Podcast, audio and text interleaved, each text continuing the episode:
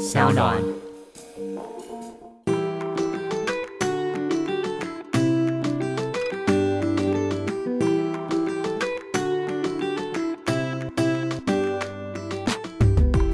迎回到 Ivy 爱公威。今天呢，邀请到的这位呢，我自己也非常非常的好奇，因为所有的奢侈品精品都是大家很多女生趋之若鹜，但是又不敢靠近的一部分。今天呢，我们就邀请的是在奢侈品牌担任十多年的销售经验的 Mandy，我们欢迎 Mandy。嗨，大家好。Mandy 她最后一份工作是在法国的精品爱马仕，台湾的爱马仕。对，那你在爱马仕担任超过五年的经验了吧？有超过五年。超过五年的经验，我真的很好奇耶，但不止台湾女生喜欢爱马仕，就是对于爱马仕的这种疯狂程度，你觉得你看过最疯的就是台湾人吗？还是其实其他国家的女生也是这样？我觉得亚洲人尤其喜欢这些东西，因为其实欧美他们比较在意，应该大家都知道，就是他们在意的比较是 lifestyle，就是他们、小众品牌，他自己喜欢的品味这样子。对，然后他们可能会。觉得我有钱，我应该是要放在我的生活品质上面，而不是用在这种物质上的东西。嗯，我觉得，所以这是一个很大的不一样的点。那你为什么觉得像这种奢侈品的世界在亚洲可以被这么的吹捧啊？我觉得是因为历史吗？就是我觉得他们很在意别人看不看得出来他们是谁，哦，地位，对身份跟身份跟地位还有他们的背景。那我觉得，老实说，其实以精品来讲，最好的品牌应该就是爱马仕了。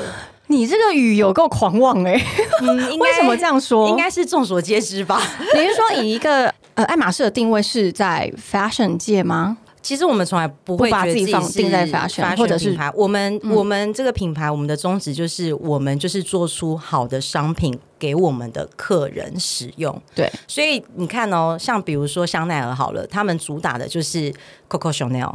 嗯 Lagerfeld，可是我们爱马仕，我们从来不会主打我们的设计师是谁，我们一直在讲的都是我们的商品的 quality 有多好，然后你可以用多久，我们的售后服务是终身的，巴拉巴拉之类的。所以其实我们最在意的是商品本身。是。所以那你觉得它贩售的是什么？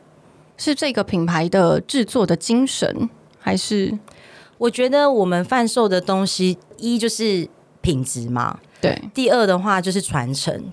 其实很多品牌，你买他们家的包，他们是没有售后服务的。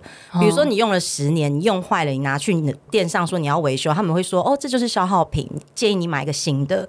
可是，在爱马仕的话，比如说你用了十年，你的这五金坏掉了，或者是你的皮哪边有什么损坏，你可以你都是可以直接拿到柜上，只要你的包是真的，你也不需要，我 我们也没有什么呃，像很多人会说，哎，怎么没有保卡？我们是没有保卡，我们就是认包，因为我们的工匠会认出来这是不是我们的包，那我们都可以帮你做维修。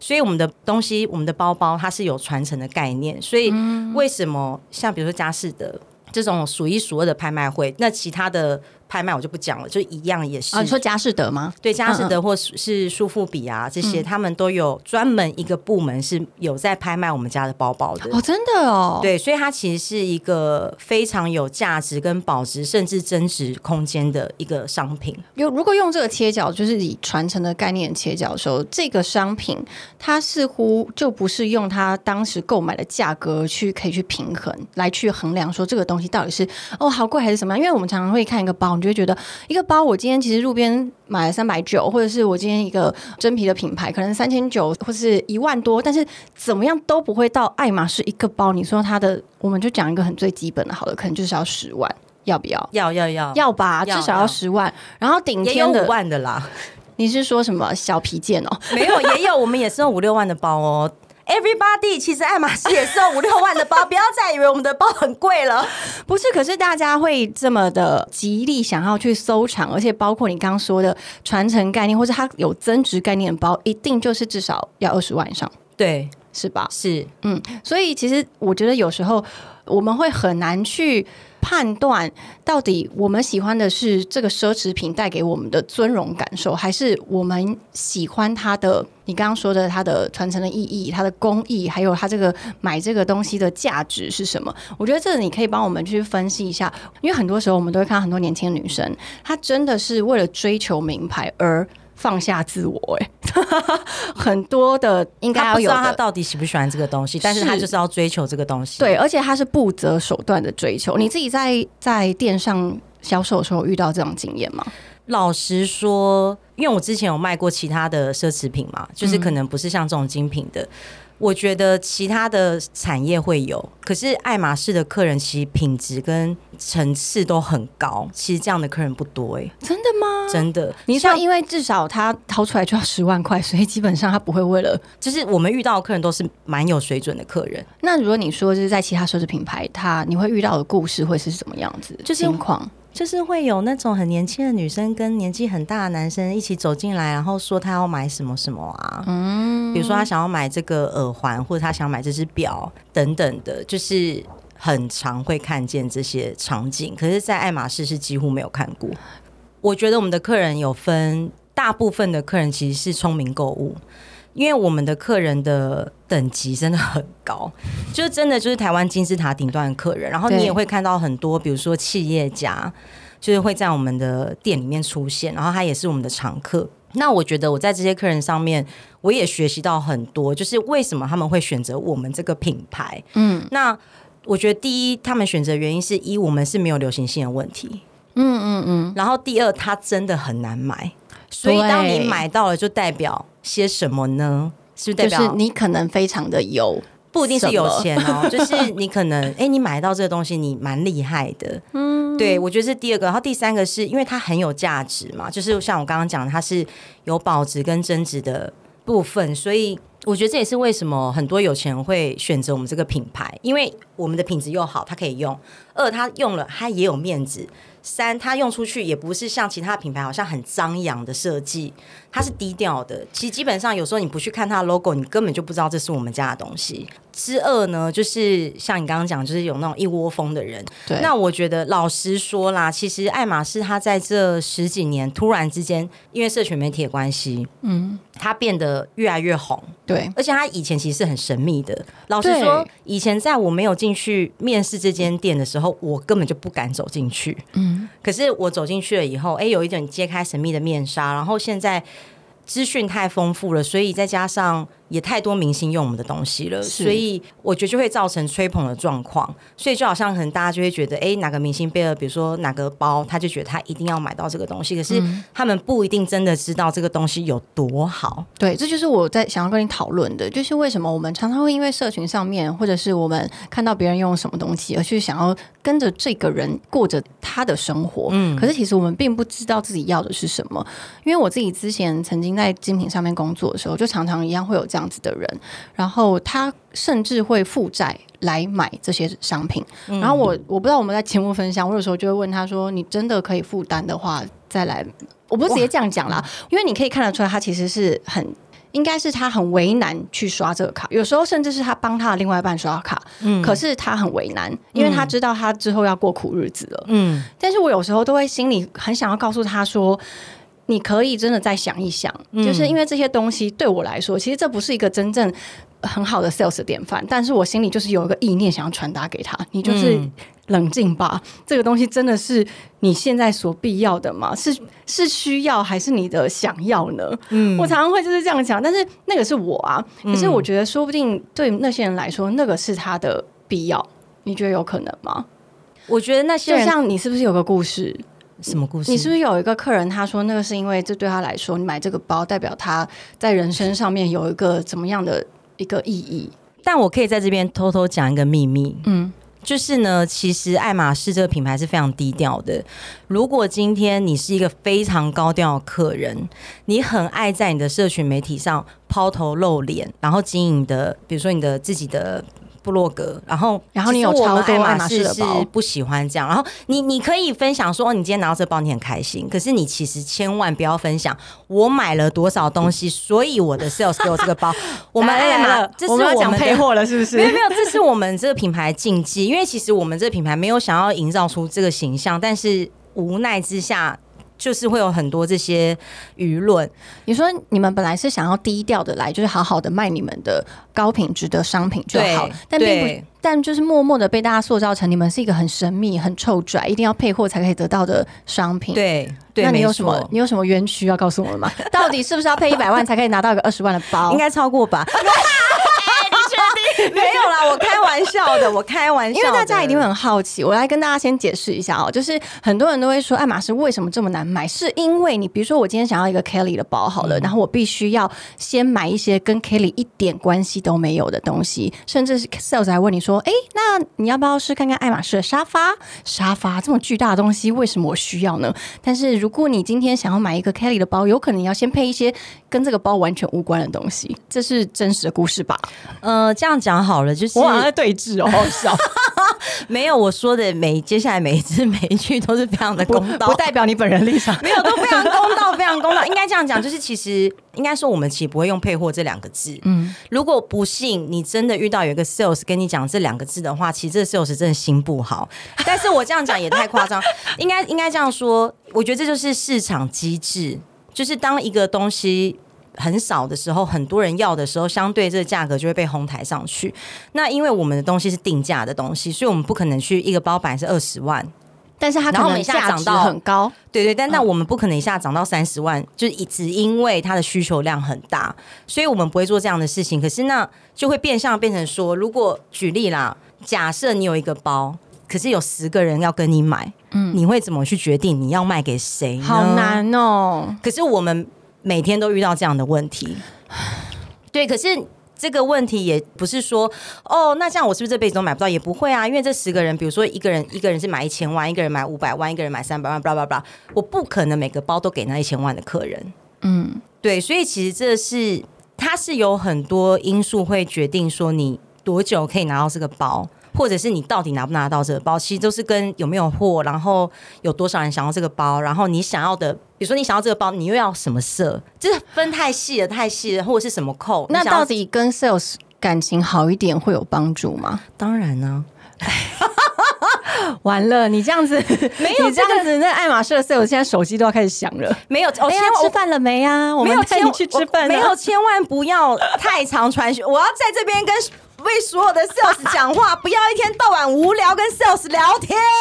我们才没有那么多闲工夫，我们很忙哎、哦，好爽哦！但是你，但是你说的跟 sales 好是怎样好？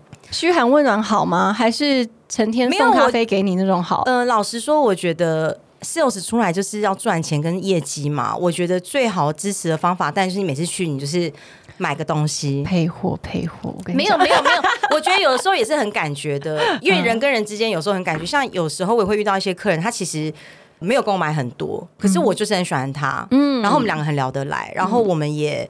就反正就是很 match，然后他也很有礼貌，然后我也不知道怎么讲那种感觉。我知道，就是一个演员。演员很重要对，你觉得这个你今天来的一个新的这个包包适合给谁？这个会是由你们 sales 来决定的吗？每一个国家不一定，怎么说？所以台湾是间怎么样店？也不一定。好悬哦！嗯这所以真的没有任何的规则，哎，没有说我一定要就是怎么样的方式可以得到这个包包我觉得前提之下就是你真的要先成为我们的客人，哦。因为如果说我今天有一个，就举例我有一个铂金包，我不可能卖给一个全新的客人啊，那这样我要对我其他的客人怎么交代呢？嗯，所以其实这也算是一个保护主顾客的一个方式。是可是我觉得有很多人，他可能因为太想要得到这个包了，然后他买不到这个包，他就会觉得那就是要我买别的东西啊，就是要我买别的东西我才可以买啊。当然呢、我的意思是不是说当然要你配货啊？不是，而是说没办法嘛。嗯，就是就是你我也要怎么样从这些客人之中脱颖而出？对啊，因为我这也不是我们决定的、啊。如果今天只有我有五个包，只有一个客人要，那就不会有这个状况发生啊。哎、这好像是你那种刚毕业出社会要跟一群人面试的时候，你要怎么样让主考官喜欢你？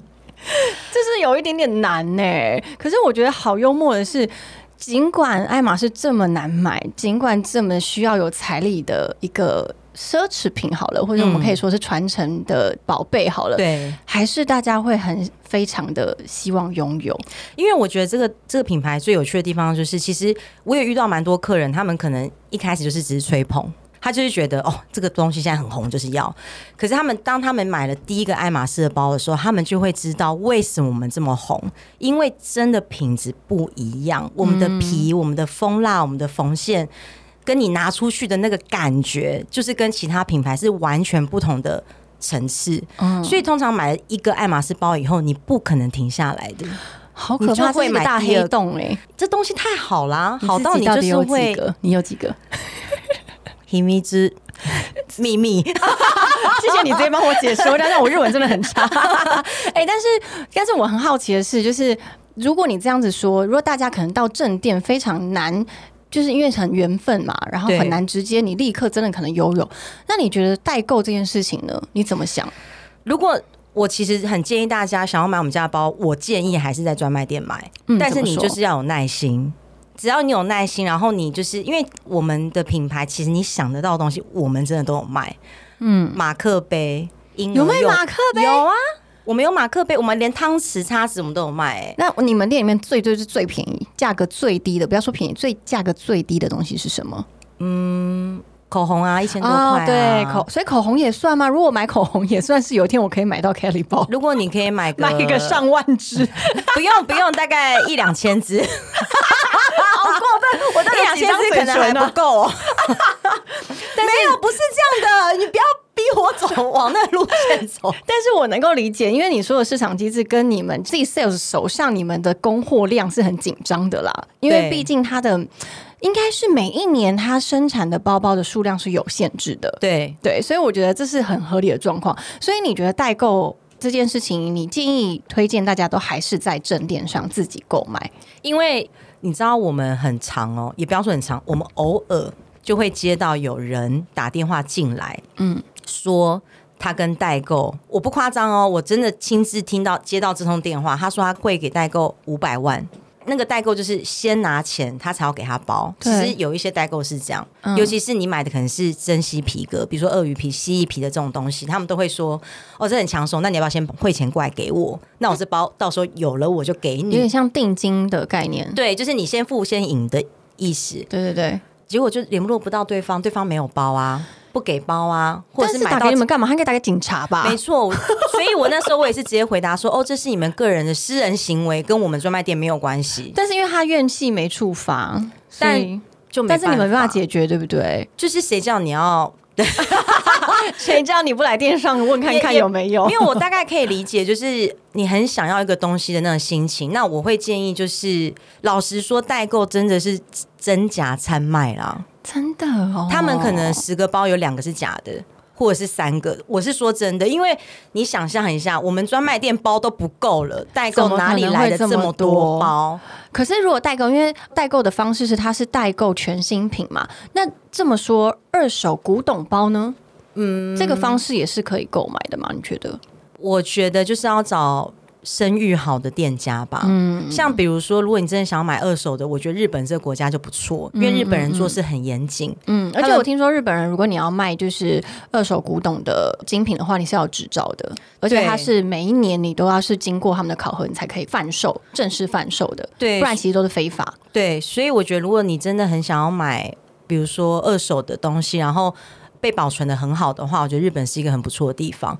然后，如果你真的很想，我会蛮建议，如果你周遭有亲朋好友、你相信的人的包，哦，先跟那个亲友买，对。因为代购，当然我周遭还是有人会跟代购买东西，那我觉得也 OK。可是我都会，他们也会来问我意见，那我就会直接跟他们讲说，那你就要抱着，你有可能会买到有这个假的风险，对不对？对，那你买到假的，你也是没有办法，你就是这笔钱就是不见了。嗯嗯嗯你抱着这个心情去买，是那就 OK。因为有时候人在那个想要当下，你很难人在江湖身不由己啊。对对对，有时候就是很难。按耐下来这个欲望。对 对，但是你可以说这个故事，就是到底你为什么有个客人他非常想要这个包，然后使出什么绝招？哦，就是我们在那个这个品牌上班的时候，我们很常跟客人就是大斗法。就是有一次，客人就是会编各式各样，也不要说编啦，也许也是真实。他会告诉你一些他的他的情况，是不是？对，像我有同事就会讲说，他妈妈癌症快死了，他想让他妈妈开心一点，所以可不可以给他一个什么什么包？你是说那个客人说他妈妈癌症，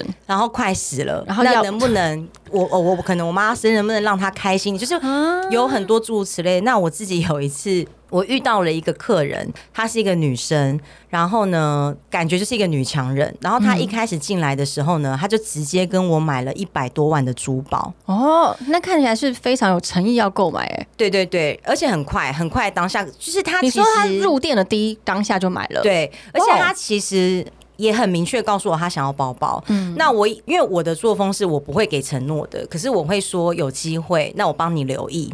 对，可是其实常常客人就会解读成你答应我了，你只是讲的很隐晦，这个是背脊发麻哎。可是，所以我刚刚讲说有耐心是很重要的事情，因为我们不一定真的有，就算有了，也不一定马上可以给你呀。你要想我们这间店开多久，前面有多少客人，你可能就是要得等到可能要进货到第三个才轮到你嘛。可是对他来说，他就是那个在众多面试者中，他已经给你一个一百万的。珠宝的定金的这个当然优秀者，所以我一定会把它放在心上，因为我也会很谢谢他。然后结果呢，他一开始是跟我说他要牛皮的包包，结果后来他就你直接讲要哪个？Birkin 还是 Kelly，两个都可以。知名的几种哦，他也都可以，都可以。但他就是一开始是这样跟我讲，他他什么事他也讲，然后最后呢，他珠宝也买了，他也走了。结果后来有了这个包，我要给他了以后，他跟我说我不想要牛皮的，我想要鳄鱼皮。嗯，可是你好不容易帮他拿到嘞。他就没有要，然后呢？这就是我们常常会遇到的难题，就是被放鸟，不是放鸟，就是你会觉得我很努力的想要完成的心愿，可是你后来你反悔，然后你又告诉我你要一个更大的、更难的东西，可是。而且我有一种被赶鸭子上架感觉，好像我不给你不行。好，可是我就没办法给啊，对啊，不可能给的东西，那个很难，因为鳄鱼皮的包一年真的没几个，就是你不可能一年没几个是全球吗？呃，一家店哦，一家店，对，就是它的量非常非常的少，大概是牛皮的可能五分之一，或者是更甚至更少。然后呢，有一次他就进来了，他带他两个朋友，然后他又开始在跟我要包包。我就跟他说，真的很抱歉，鳄鱼皮我真的没办法。他还是坚持要鳄鱼皮，结果呢？哎，所以他牛皮买了没？没买，他就没买，他就没买。然后，因为他他是某一个国家人，他不是台湾，他是某一个国家人，某一个某一个国家人，就是你知道，很会对，很会交涉，很会交涉，很会就是对侵略性很强。然后呢，他就突然之间就眼眶泛泪，然后跟我说：“Mandy，你知道我一个女人。”在台湾努力的打拼。其实我以前有一个，在八年前，我有一个交往八年的男朋友，他过世了。他就我不夸张，他就这样讲。然后我听到的时候，我就心里我就很害怕，想说你要跟我讲什么。然后他的眼泪就掉下来，他就说：“你竟然是害怕？我很害怕啊，我真的很怕。”然后他就他就说：“你被擒了了。”对我被擒了。然后他就说：“好不容易今年，我觉得我走出来了，我要爱我自己，我要买一个东西犒赏我自己。”然后他眼泪就这样啪啪啪就开始一直这样一直这样掉。他说：“结果呢？”连这个心愿我都做不到，然后我在听他这样讲的时候，我眼睛也泛泪，因为我想说你不要逼我，就是我做这份工作，我到底为什么要面对这种情况？他现在把这个他这个人生中的大愿望交付在你身上，你压力好大。而且他朋友就坐在旁边沙发，然后他就背对他的朋友在跟我哭，然后我真的眼眶泛泪，我也很想当场哭出来，可是我就忍住了，然后我还是跟他说。真的很抱歉，真的没有。你有没有跟他说？我懂了，你加油，我们再等一等。对，然后我就还要拿卫生纸给他，就是安慰他什么的，就是荒谬。他他竟然就是瞬间在你面前掉泪，在店里面呢。对，而且他对他就用苦肉计。可是也许他讲的是真的，可是我觉得真的没有必要为了一个包。就是这样子。对，这其实就是回归到我们刚刚讨论的东西，这个东西到底是不是需要？然后，这个包真的可以帮你解决你人生中的什么困难？那如果你真的没有拿到这个包的时候，你的人生就毁了吗？我觉得这个是很多时候我们在面临一些难处，比如说，好，你的人生就是很想要拥有一个爱马仕的包包。但是你就是等了两年、三年、四年，就是没得到，那你还要持续坚持这件事吗？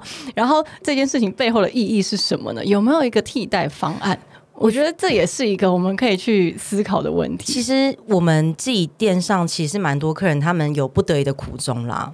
嗯，我说的那个苦衷是有可能他在他那个圈子里面，他就是必须要有这些东西。我懂。如果他没有的话，太太圈就有点像那个。啊，我们上次是不是那个大陆剧，对，三十而已，三十而已？对，有一点嗯像那。个氛围，就是他好像没有这个东西，他就打进不了这个圈子。那其实我也有遇过有朋友，可能上一秒在跟我讲说瞧不起这些行为，可是可能下个月转头就直接拿了一个就包，得买，因为他为了想要可能融入别人的朋友圈，所以其实我觉得有蛮多人他是有这个状况，他必须得解决，所以他会这样子做。嗯，对，但是我认真心的觉得，如果他已经造成，我们就当。这位客人他是真心很伤心，他没有拿到好了。但我就觉得这件事情如果已经造成你的心理的阴影了，那有没有别的方式可以解决？就是我一定要拥有这个看心理包吗？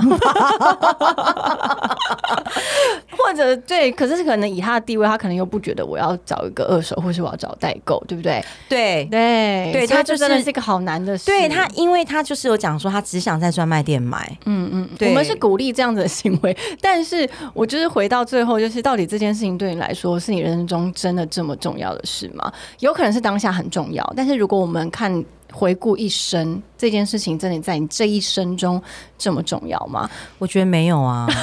我们就给他自己回答。哦，对，不好意思，没有，但是我觉得其实真的是好像在电上真的很容易遇到这种销售的状况、哎，其实我们百分之八十的时间都要去呃应对这种事情。那你们不会有一些职灾吗？有啊？你知道职业伤害？我我觉得也不能说职灾，就是应该是讲我人生中从来没有一份工作这么占据我人生这么彻底。怎么说？你一天工作可以几小时？嗯、其实已经不是说真的我在工作几小时，而是说呃，我们的脑子里面会一直想着工作的事情，因为我们的东西太少了，然后我们的客人太多了，然后有太多的，我们都会说 wish list 啊，太多的他想要的的梦想清单，对，那我们就要去。怎么去安排说？如果下一次我拿到这个包，我要先给哪个客人，或者是那我要空哪个客人来，那我要跟他说什么？那我要拿什么东西给他看？然后或者是说我要怎么样我才可以得到这个包包去卖给我的客人？嗯，就是老实说，我觉得在爱马仕上班，我学到非常非常多的东西。我我觉得，抗压力嘛，我觉得抗压，然后还有社会化。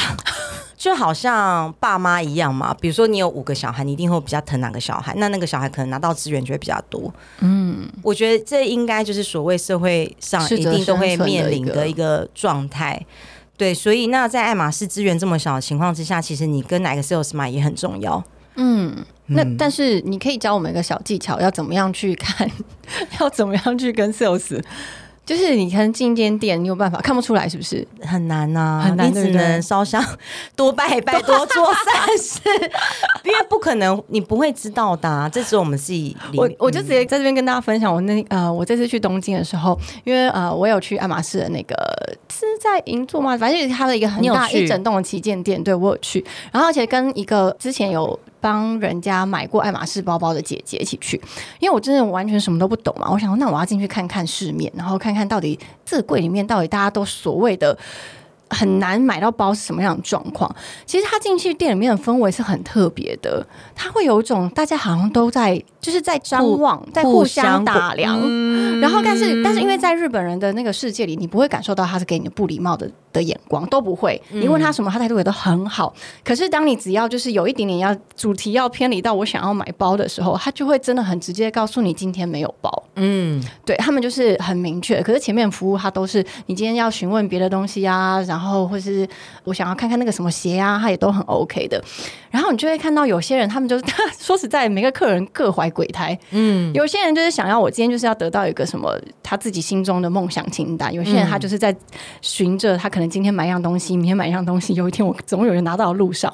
我觉得这个生态其实是非常有趣的。然后我我要回到是刚刚我们说有没有可能我还可以从哪一个 sales 的感受中知道哦，我今天可以跟他买东西，他有可能会给我，真的没办法、欸，没办法，就连我有那天进去的时候，我看到有一个哇很热情的一个日本的那个女生，她绑个高马尾，然后我就觉得哇，她感觉很像是一个 intern，就是刚进去的实习生，她一定会很热情的帮我服务，或者是她会觉得说，哦，你可能是真的很想要拥有，那我可能有机会让你看一个包，不一定要给我啊，可能让你看个包，结果没有哎、我后来发现，她其实是在服务楼下的男西装的那个部门，哦，就会觉得，哎、绕了一圈，其实他好像手上也不是有包的人，嗯，其实有的时候也不一定是他。应该这样讲，就是准则都是有没有真的有没有货，嗯，这真的是一个神秘准则，很很神秘。但就算有货，像很多人都会讲说啊，他们仓库很多货啦，拜托打开都是货。对啊，可是都是有人的啊，啊，我们就是没有办法卖啊。那有没有？因为有一个人说法说，当你可以被带进小房间看包的时候，表示那个包不是可以再拿到外面给大家一起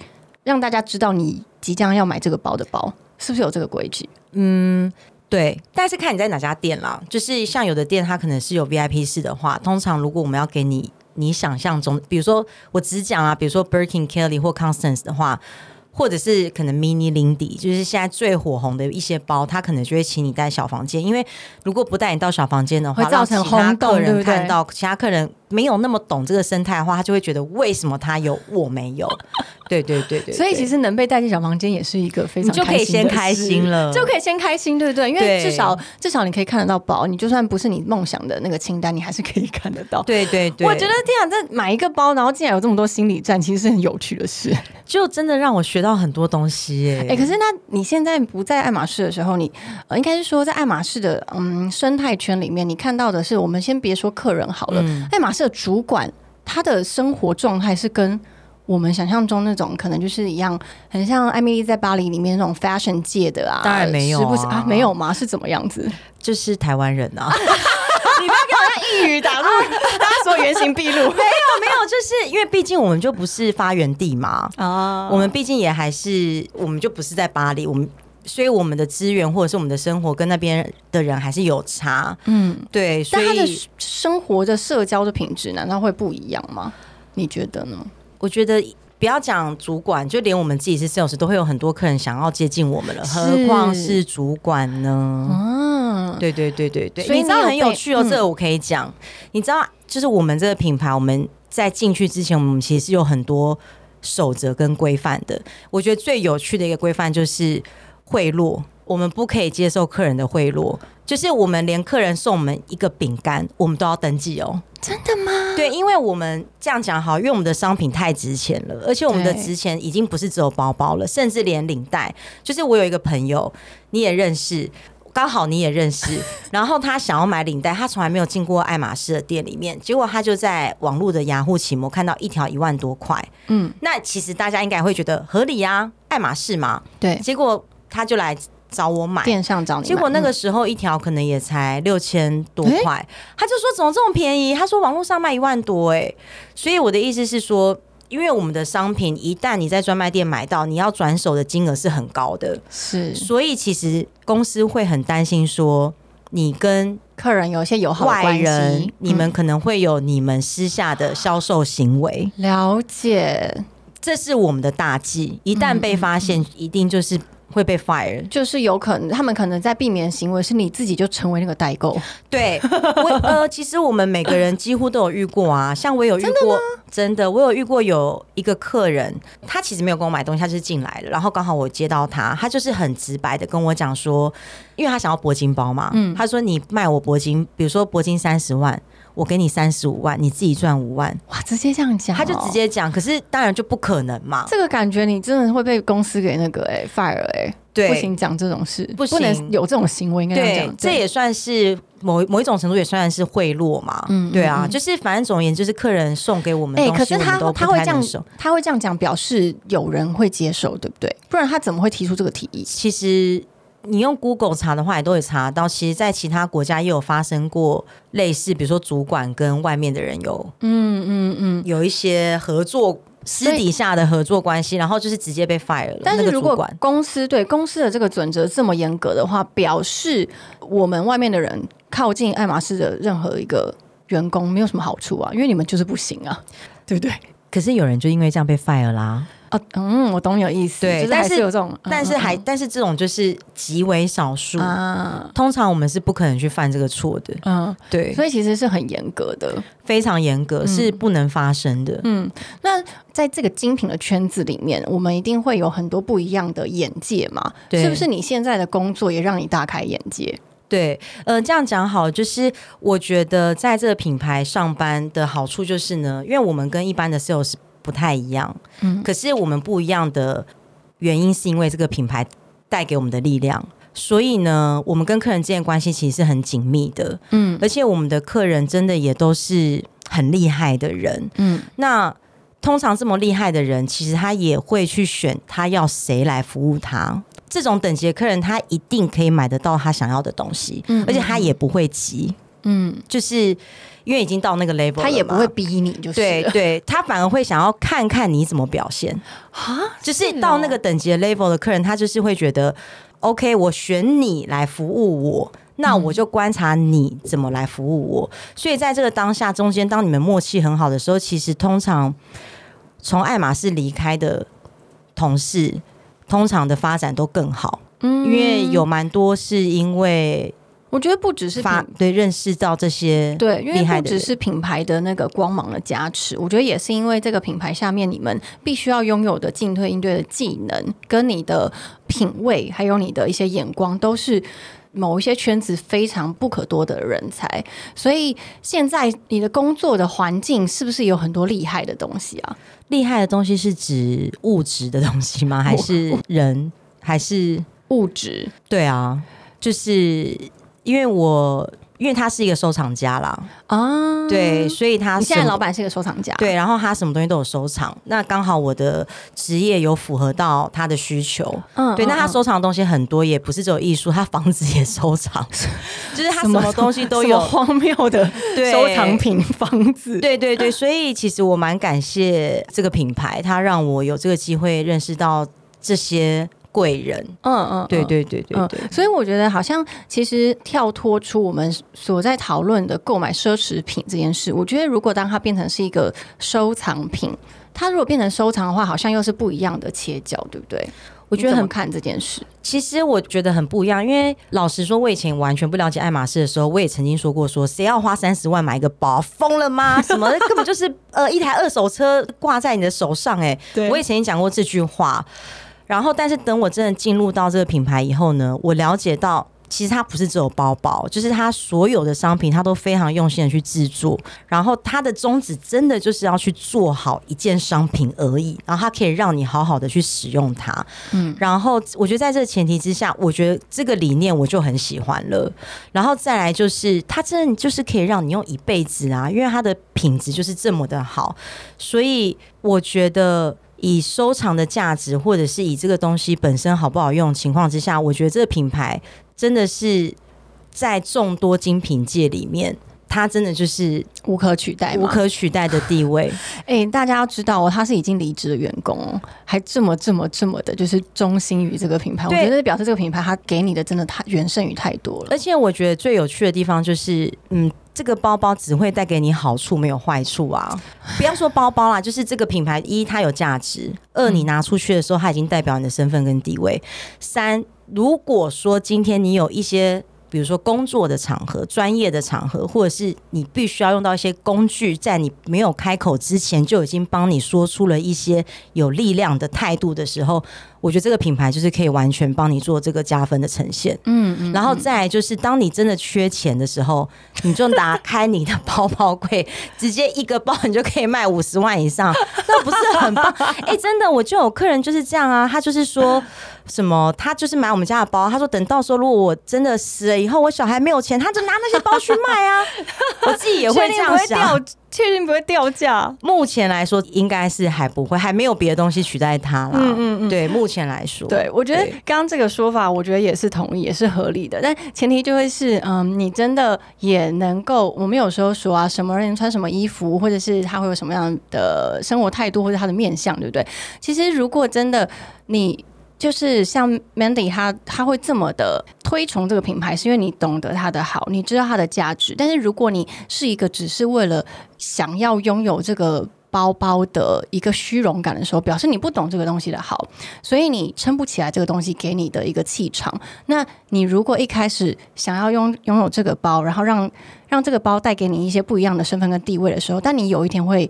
被识破的，因为你可能没有这个底气去撑起这个包，所以很多时候我们会说，为什么呃我们不追求不崇尚名牌，是因为我们希望你在更了解它的背后的意义，而不是一直的往外去追那个人家羡慕的这一块。但是如果你自己没有内容的时候，你带什么东西都是一样的。对，没有错，对非常认同。对，然后前提还是你要负担你所能够负担的，你不要去负债，不要去影响自己的家人或自己的生活，然后去为了追求那个你想要去得到的别人的眼中的价值。嗯，对，所以就是一样。你看你在你的世界里面，你看了这么多人，这么多的消费者，他们用各种方式想要得到这个包，每一个人他想要的意义背后的原因都不同。对，但最终，你真的觉得他能够带给这个人有更好的加分，都是因为他自己的底气是够的。对，对，没错。嗯，就包括你所谓你说你看过很多大老板、企业家，他们绝对不是只是因为有钱，所以他可以来买这个包，而是因为